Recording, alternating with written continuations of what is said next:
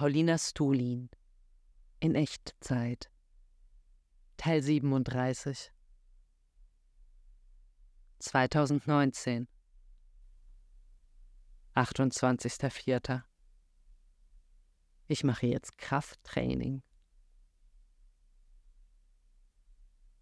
Sanfter Hate dafür, dass meine Mutter mich unterbrach, als ich Daniels Europa verherrlichendem USA-Bashing konterte um zu konstatieren, dass an diesem Tisch doch alle einer Meinung seien und, Zitat, man sich nicht so aufzuspielen braucht. Rami hat mich von der ersten Episode an gefesselt, aber die zehnte Folge hat meine Wertschätzung für diese Serie nochmal in ungeahnte Höhen katapultiert. Saulustiger Anfang, unfassbar natürlich gespielte Gespräche – und schließlich die Szene, in der der Protagonist mit seiner Cousine einen Hinterhofgottesdienst besucht, in dem ein gemeinsames Chanten sich auf eine so archaische Weise in schamlose Ekstase steigerte, dass ich mich plötzlich dabei erwischte, tief und brutal aufzuschluchzen vor Ergriffenheit. Ich kann mir im Nachhinein nicht so recht erklären, was genau mich derart aus der Fassung brachte dass ich so hemmungslos weinen musste, wie seit Ewigkeiten schon nicht mehr. Das Weinen hatte auch eine ganz andere Qualität als sonst. Es war gar nicht kummervoll, dafür satt mit Liebe, die kurz davor war, mein Herz zu sprengen. Da hat mich etwas an meiner sensibelsten Stelle berührt. 29.04. Arnold Gehlen, der Mensch lebt nicht, sondern er führt sein Leben.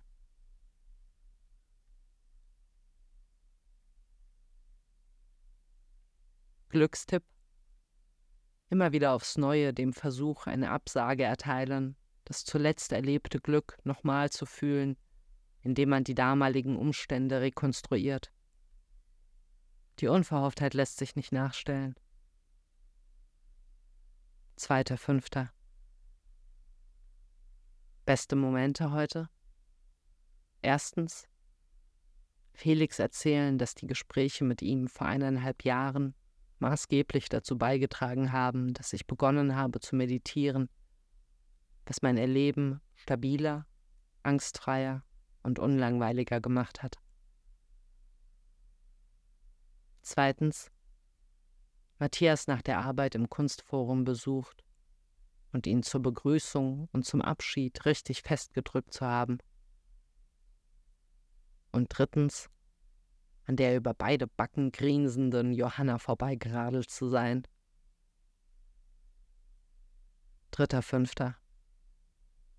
Während ich heute mit dem Polen, der stets vom Teegut Obdachlosenzeitungen verkauft, in der Nettokasse stand, quasselte er mich wie immer unenthemmt mit unverständlichen Anekdoten voll und ich nickte ihm dabei freundlich zu. Als ich zum Bezahlen meine Kreditkarte zückte, sagte er anerkennend, Ah, Kapitalista. Vierter, fünfter. Ich bin selten so selbstgerecht gehässig, wie wenn ich auf verspätete Verabredungen warte. Zum Beispiel heute auf meinen Vater im Café Chaos. Innerhalb von fünf Minuten verwandelte ich mich in eine zerknirschte Giftspritze, die sich aus Trotz sogar eine Weile weigerte, nach Lesestoff Ausschau zu halten, um ihm bei seiner Ankunft so deutlich es geht zu demonstrieren, wie anstrengend das Warten war. Als ich mich dann doch dazu entschloss, mir eine Zeitung zu schnappen und ich darin einen hochinteressanten Artikel über ein feministisches Umerziehungslager in Raqqa stieß, war ich richtig enttäuscht, durch sein Ankommen bei der spannenden Lektüre unterbrochen zu werden.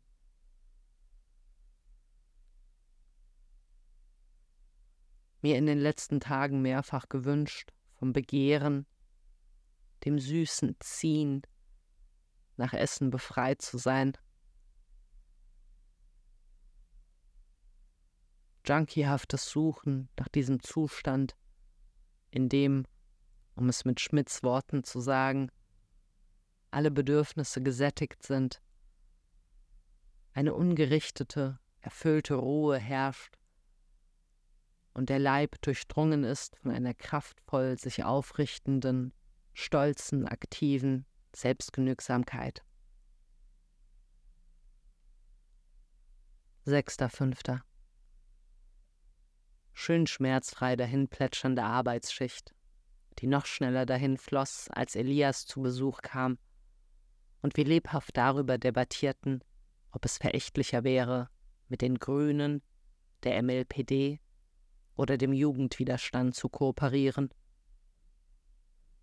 Später am Abend wunderbares Wiedersehen mit ihm und anderen Schatzilis wie Naman, Carlo und Sandra bei der Eröffnung der Ausstellung von den Abschiebeknastporträts, bei der ich auch eine kleine Rede hielt. Der darauf folgende Vortrag der Gruppe Community for All, die von Abschiebungen bedrohten Menschen juristischen und sozialen Beistand leistet, war streckenweise anstrengend und zäh, im Großen und Ganzen aber oberkostbar und starkmachend. Wie peinlich offensichtlich ist mir der Umstand, dass sich einen der Redner hot fand, erleichtert hat, den Vortrag durchzustehen. Siebter Fünfter. Enorme menschliche Bereicherung in der Betreuung, Armin neu kennengelernt zu haben, den ich vor ein paar Jahren als Siebtklässler schnöselig und unfreundlich fand, und der nun als Abiturient eine wahre Wonne geworden ist. Er thematisierte seinen Wandel auch selbst heute im Gespräch und brachte ihn damit in Zusammenhang, dass er erst kürzlich gelernt habe, mit seiner Asperger-Diagnose umzugehen, was ihm einen völlig neuen und innigeren Kontakt mit seinen Mitmenschen ermöglichte. Er ist mir erst neulich auf einer Fridays for Future Demo aufgefallen, wo er ein Schild mit der Aufschrift Mehr Ziegenopfer für Satan trug so ein unterhaltsam eigenartiger und dabei wohlgesonnen zarter Mensch. Ein anderer Junge, der mit uns am Tisch saß, war hingegen aus offensichtlicher Unsicherheit heraus sauer anstrengend und needy, so dass jede Interaktion mit ihm schrecklich mühselig und langweilig war.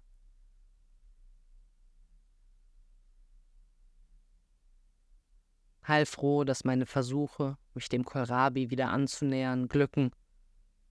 Sau peinlich, aber ich habe mich schon so stark daran gewöhnt, ihn bei der Schmitz-Lektüre zu essen, dass es mir unschaffbar erscheint, ihn ohne Kohlrabi weiterzulesen.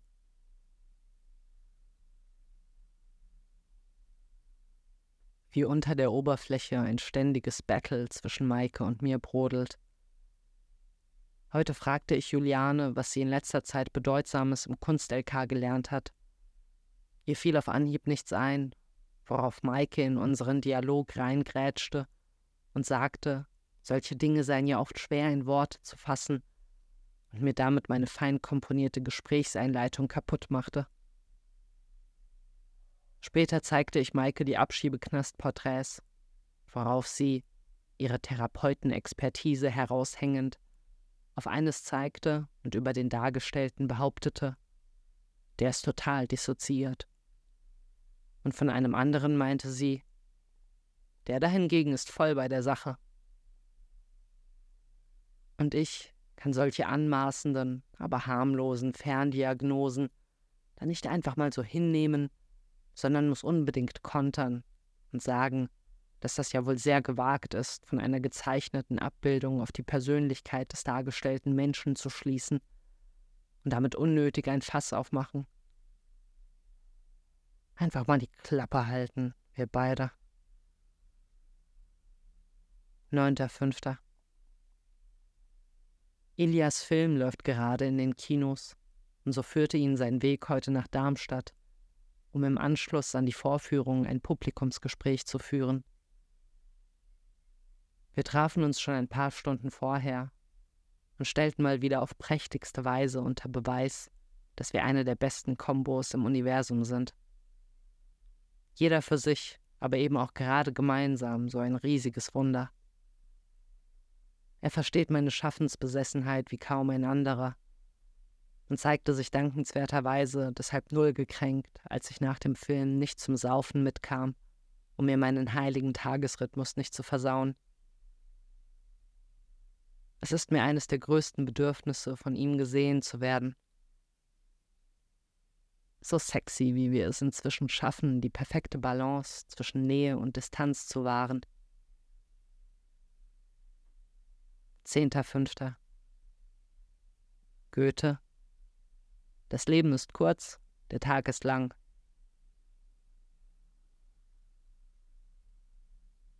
Beständige Angst, etwas könnte mir meine kostbare Zeit wegschnappen. Einerseits anstrengend dieses Gefühl, aber andererseits gut, auf knauserige Weise auf der Hut vor Ablenkungen zu sein. 13.05. Zum Verzweifeln frustrierend, wie Matthias ohne konkreten Zwang keinen einzigen Schritt zu seiner Therapieanmeldung gebacken kriegt. 14.05. Komisch, wie viel schwerer mir die Lohnarbeit in letzter Zeit fällt. Und das, obwohl ich mir weiterhin beste Mühe gebe, sehnsuchtslos im Moment zu weilen und mich auf meinen Atem und meine Beckenbodenmuskulatur zu konzentrieren. Vielleicht ist's der immer näher rückende Lockruf des großspurigen Lebens, das ich nach Fertigstellung des Comics zu führen gedenke, der mir das geduldige Ruhen im Hier und Jetzt erschwert.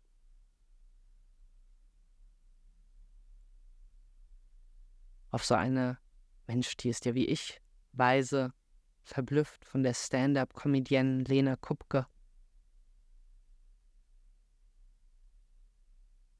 Beim lauschigen Waldspaziergang an einem Auto vorbeigekommen, auf dem mit freundlichen Buchstaben stand Ortung und Bergung von Kampfmitteln.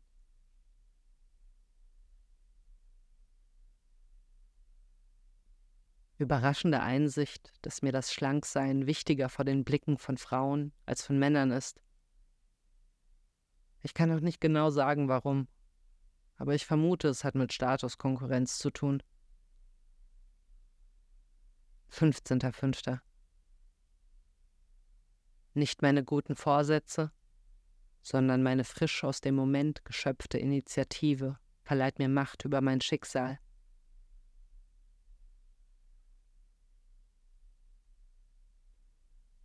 Letzte Nacht lange schlaflos dagelegen und mich schließlich vom Drang ergreifen lassen, Matthias zu schreiben, dass ich es nicht mehr mit ansehen kann, wie er sich Tag für Tag eine neue Ausrede erzählt, um zu vermeiden, die Schritte zu gehen, die aus seinem selbstbenannten Nichtleben führen.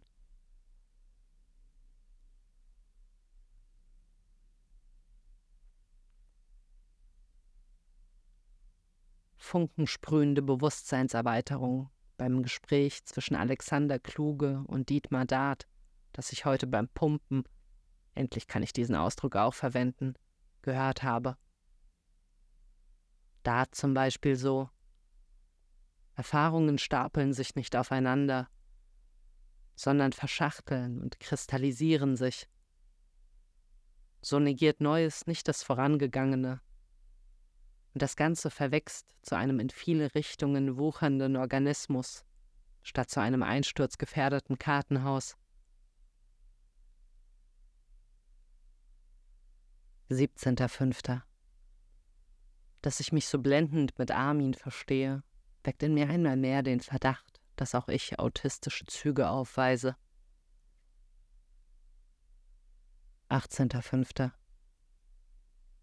während ich mein Rad durch die samstägliche Einkaufspassage schob und die Augen über jene rollte, die ergriffen von der schnulzigen Straßenmusik eines Pianisten in der Gegend herumstanden, erblickte ich plötzlich meine Mutter und Daniel im Getümmel. Sie schienen mir in dieser ungewohnten Szene und aus der Distanz merkwürdig fremd, wie die anderen Menschen um sie herum. Seltsames Gefühl, sie zu sehen, ohne dass sie wissen, dass ich sie sehe. Nahezu unanständig. Impuls, sie zu rufen und sie damit aus der Masse von Unbekannten abzuheben, den ich jedoch nach kurzem Abwägen ob ich jetzt Lust auf Smalltalk habe, wieder zurücksteckte, nicht ohne mich umzusehen, ob mich wiederum jemand dabei beobachtet, wie ich absichtlich meine Mutter ignoriere.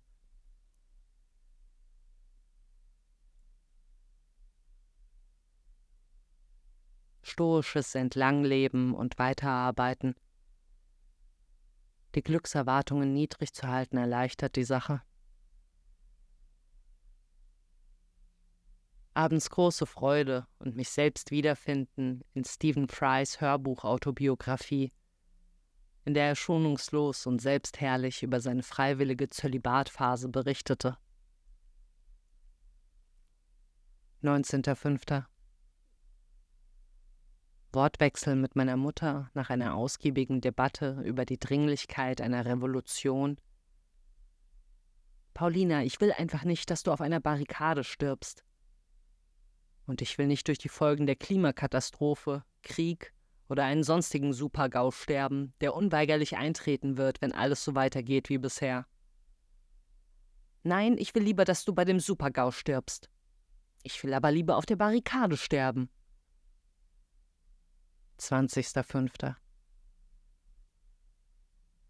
Auf düstere Weise mitreißend, heute von einem Mädchen erzählt bekommen zu haben, dass das Begräbnis ihres Onkels vor ein paar Tagen das Schrecklichste war, das sie je erlebt hat.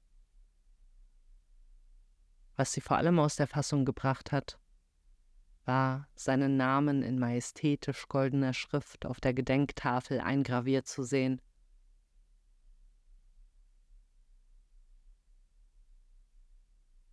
Ich werde wieder dicker, beziehungsweise ich habe Essen als Trost wieder nötiger, gerade nachts.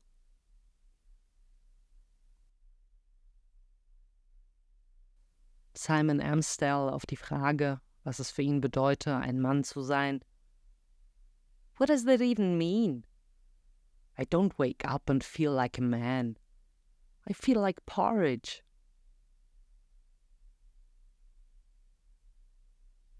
Mega affig, wie ich heute einen Jungen, der Rambazamba gemacht hat, angemotzt habe. Er solle sich gefälligst anständig verhalten. Heute fiel mir das Unglücklichsein mal wieder viel zu leicht. Ein ums andere Mal sehnte ich mich nach dem, was ich gerade nicht habe. Wohltuende Ablenkung von meinem Kummersumpf war es jedoch, Carlo auf der Fridays for Future Demo zu treffen und ihn eine feurige Rede für die Gruppe Climate Justice schwingen zu hören, dass mir eine Fremde auf die Schulter tippte, um mir ein Kompliment für mein Kleid zu machen, und die kämpferischen Antikapitalista-Rufe auf der Demo. Dieses peinigend beschwerliche Entlangschleppen und das unakzeptable Bedürfnis nach viel zu vielen Päuschen. 25.05. Othering betreiben immer nur die anderen. 26.05. An manchen Tagen kann ich der Welt so wenig abgewinnen.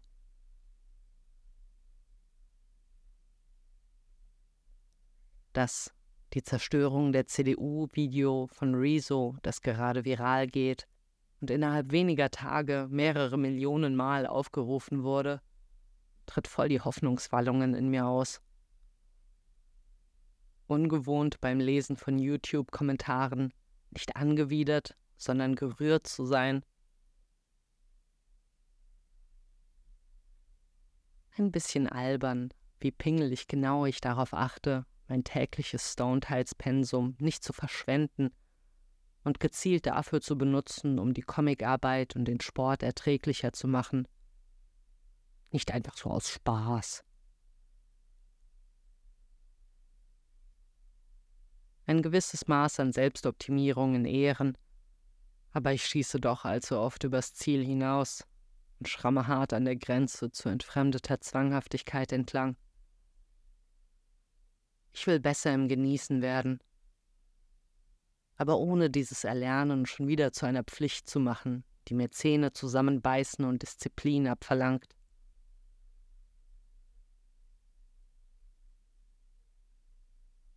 schöner Verleser bei der Schmidtschen Definition von Genuss. Statt lustvolles sich einlassen, lustvolles sich einnässen.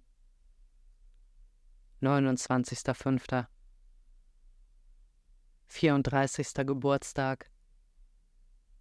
So weird, wie widerwillig ich die liebevollen Gratulationen entgegennehme. Da schreibt mein Vater, dem ich immer vorwerfe, emotional verschlossen zu sein, dass der 29. Mai 1985 einer der wichtigsten Tage seines Lebens sei. Und was mache ich?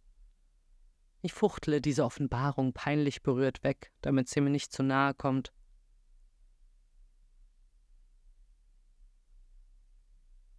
Charmant genannt zu werden ist das beste Kompliment von allen. In letzter Zeit wieder helle Freude an Facebook. Es lässt mich verbunden fühlen. Interessante Schmitz-Erkenntnis. Tiefe Trauer steht tiefer Freude näher als tiefer Verzweiflung. Magic Schmankerl. Die Heimat-Episode, die ich heute Abend gesehen habe, spielte am Geburtstag der Figur Helga. Als Hermann von ihren Eltern random gefragt wurde, wann der seine ist, antwortete er, und irgendwie habe ich es eine Millisekunde vorher geahnt, am 29. Mai. Viele Fressexzesse in den letzten Tagen, abwechselnd begleitet von kneifender Scham und lüsterner Hingabe.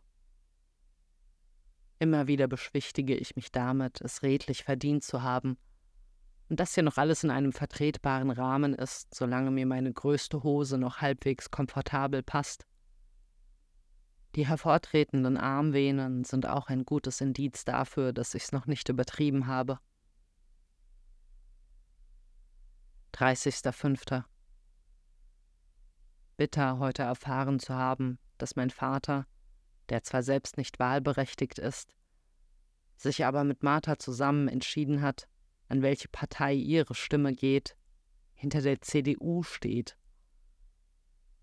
Während unseres Spaziergangs über den Egelsbacher Flugplatz erläuterte er auf mein Nachfragen dann noch, dass er sich die Menschheit in Ethnopluralismus-Manier in Völker unterteilt vorstellt von denen manche per se so grundverschieden sind, dass sie niemals miteinander auskommen werden.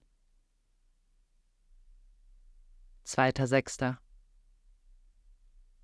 Mich in den letzten Tagen mit Videos des YouTubers Destiny vollgeballert, der viel mit Neonazis debattiert, die einen Ethno-State fordern, um Diskussionsmunition für das nächste Treffen mit meinem Vater zu sammeln.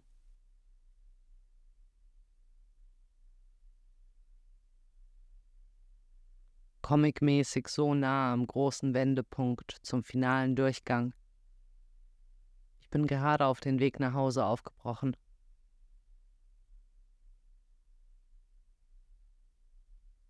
Ultimativer Sofort-Crush auf Miranda Hart.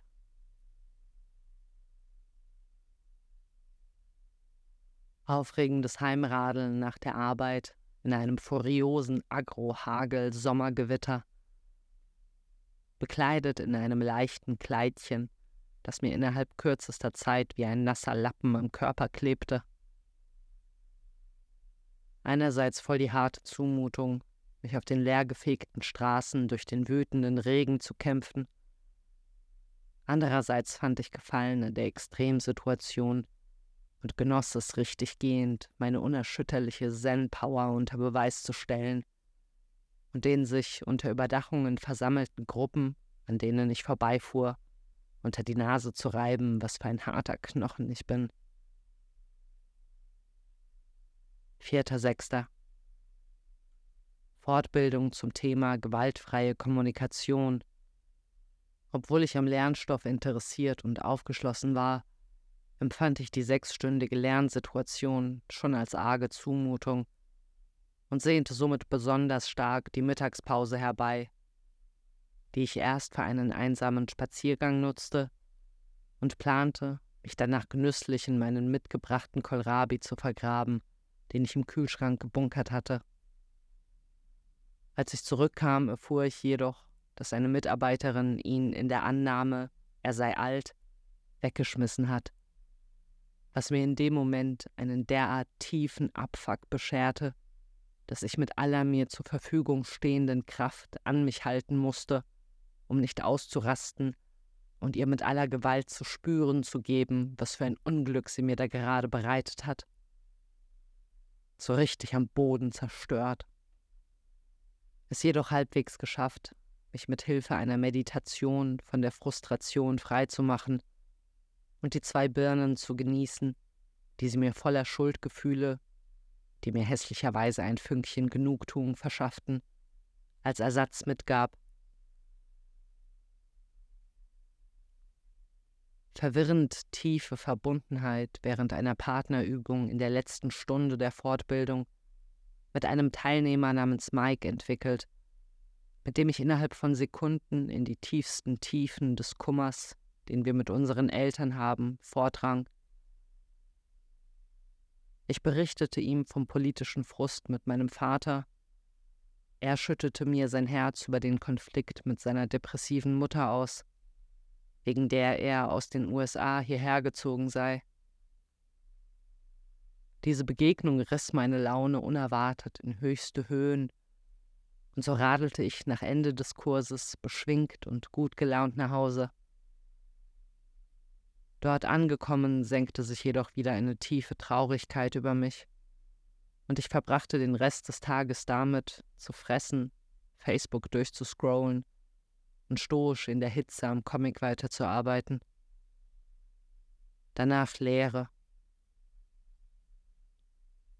5.6 nach dem Meditieren aufstehen, unachtsam in die Küche trotten und sich dabei das Knie anhauen.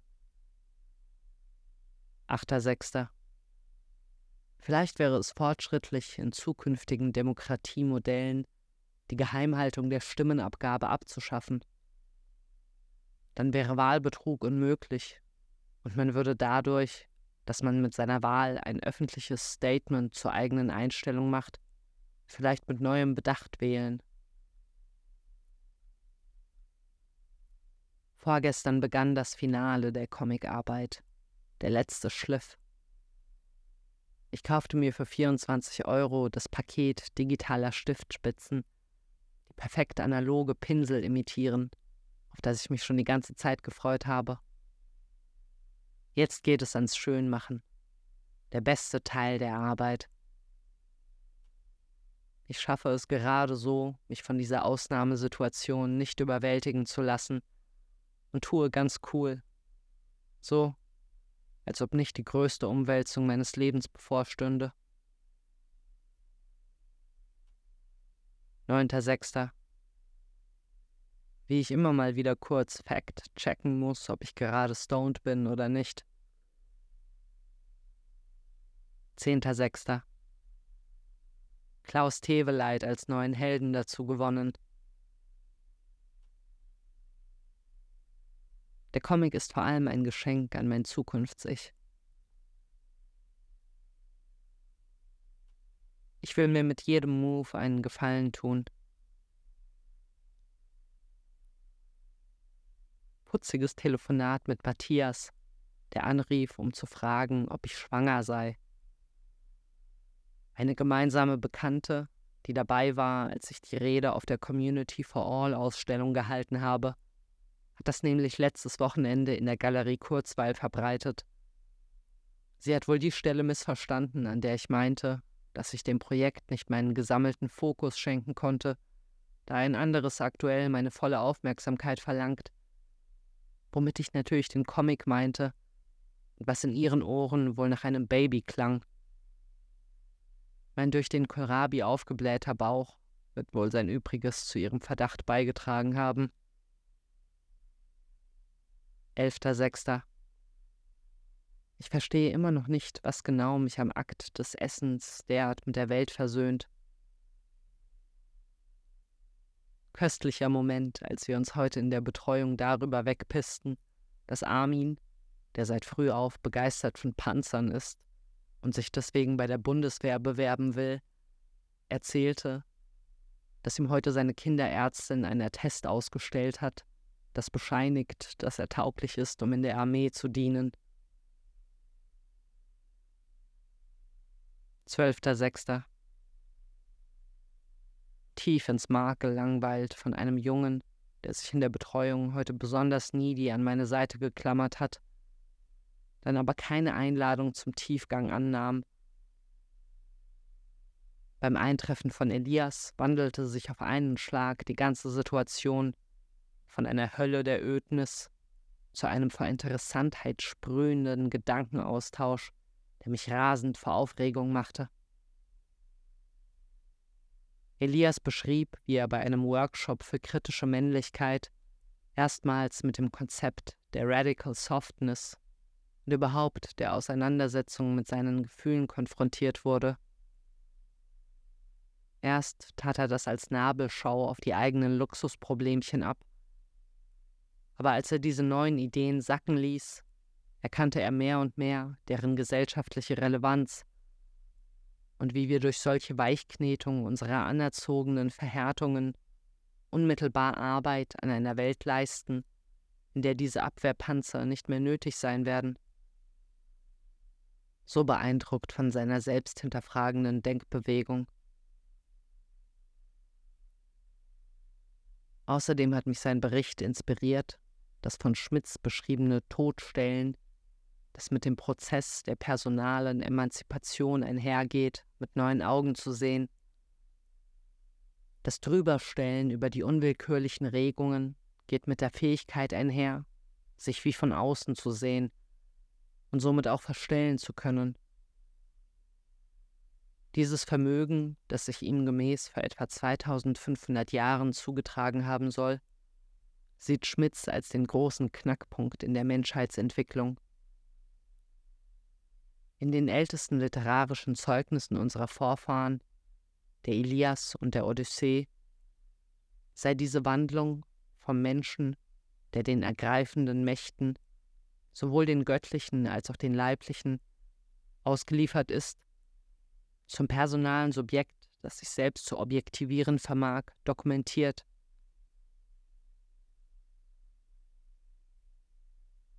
Intellektuelles Aufgepeitschtsein ist einer meiner Lieblingszustände.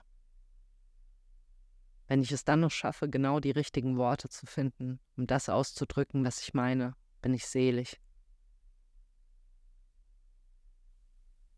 13.06. Geiler Irritationsmoment von einem Straßenmusiker-Streicher-Duo mit der Game of Thrones-Theme überrascht zu werden – da hat sich auf ähnliche Weise die Fantasiewelt mit der Wirklichkeit vermischt, wie wenn ich zum Beispiel in der Straßenbahn Leute US-amerikanisch reden höre und es mir im ersten Moment so vorkommt, als wären sie fiktionale Charaktere, die meinem abendlichen Serienuniversum entschlüpft sind.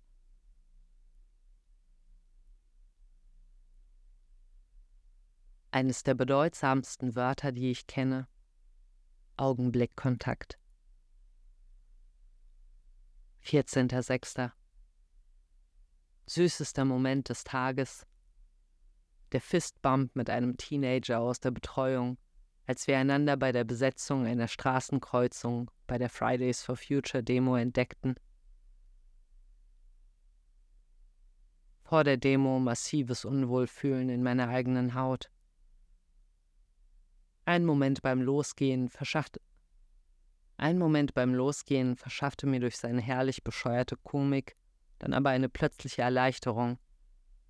Als ich nämlich auf dem Weg nach unten im Treppenhaus auf dem Hof der Einrichtung für Wohnungslose gegenüber einen Typen erblickte, der obernervös von einem Bein aufs andere wippte und sich beim Versuch, seine Zigaretten aus der Manteltasche zu holen, vor lauter Fahrigkeit grotesk lange im Stoff des Kleidungsstücks verhedderte.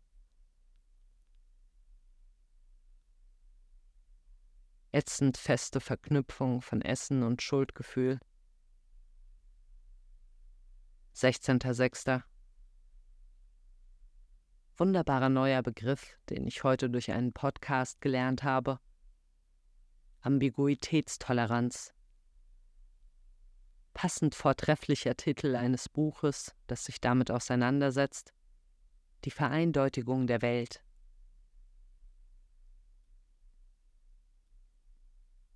Versuche ein Glas über zwei fickende Fliegen zu stülpen, um sie aus der Wohnung zu werfen, aber sie flogen einfach mit einem Satz davon, ohne mit der Begattung innezuhalten. 17.06. Nasrin erzählte mir aufgebracht, dass sie ihrer Enkelin neulich eine Hamsterdame geschenkt habe, die nach einer kurzen Weide mehrere Kinder zur Welt brachte. Als sie nun aber gestern in den Käfig blickte, waren alle Babyhamster verschwunden. Die Mutter hatte sie gegessen. Nasrin war entsetzt, nahm den Käfig aus dem Zimmer der Enkelin und vertröstete sie mit einer Ausrede, um sie nicht mit der Wahrheit konfrontieren zu müssen. Es leuchtete mir direkt ein, dass das gerade für Nasrin, die ihre Mutterrolle sehr ernst nimmt, sich ihren Töchtern zuliebe immer zurücknimmt und sich, wo immer sie kann, Selbstleid auferlegt, um es ihren Kindern zu ersparen, die größte vorstellbare Missetat ist.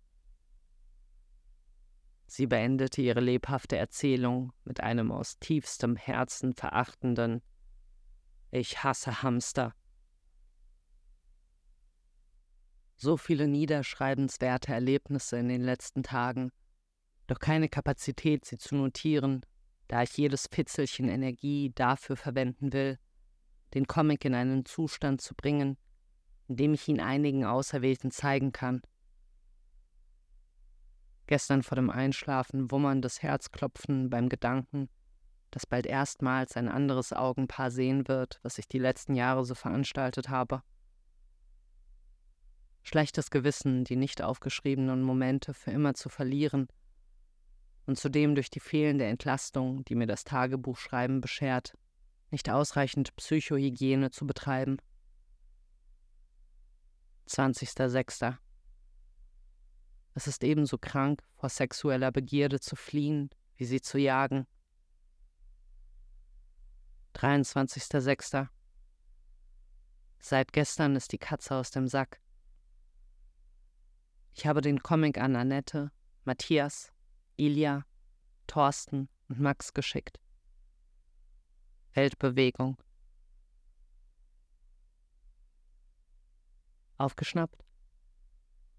Physikalische Theorien verändern nicht die Sterne, aber Sozialtheorien verändern die Menschen. 26.06. Der Mensch ist ein sphärischer Spiegel. Vor dem Auftritt des ersten Subjektes in grauer Vorzeit war alles unrelevant. Nichts ging irgendwen etwas an. 29.06. Schmitz lehrt mich das Gegenteil von Entfremdung.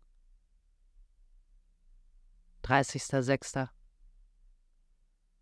Wenn mein Vater sich mal wieder wie der große Prophet aufführt, der mich über bevorstehenden Regen und Sonnenschein informiert, würde ich ihm am liebsten entgegenbrüllen.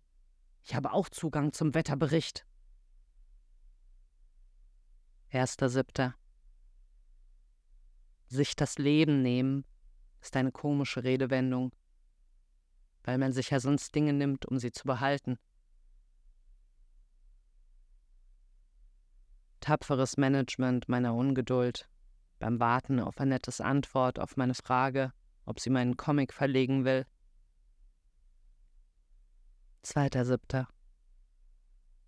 Irritation beim Überqueren einer Straße durch einen Typen, dessen Blick entgeistert auf meinen Schulterbereich fixiert war und der dabei ein ungläubiges What? herausstöhnte. Erst dachte ich, ein Sideboob, Blitzer hätte ihn derart aus der Fassung gebracht. Doch dann begriff ich, dass es meine Achselhaare waren, die ihn derart verstört hatten, worauf ich entschlossen dachte. Ganz genau, Motherfucker, es brechen neue Zeiten an.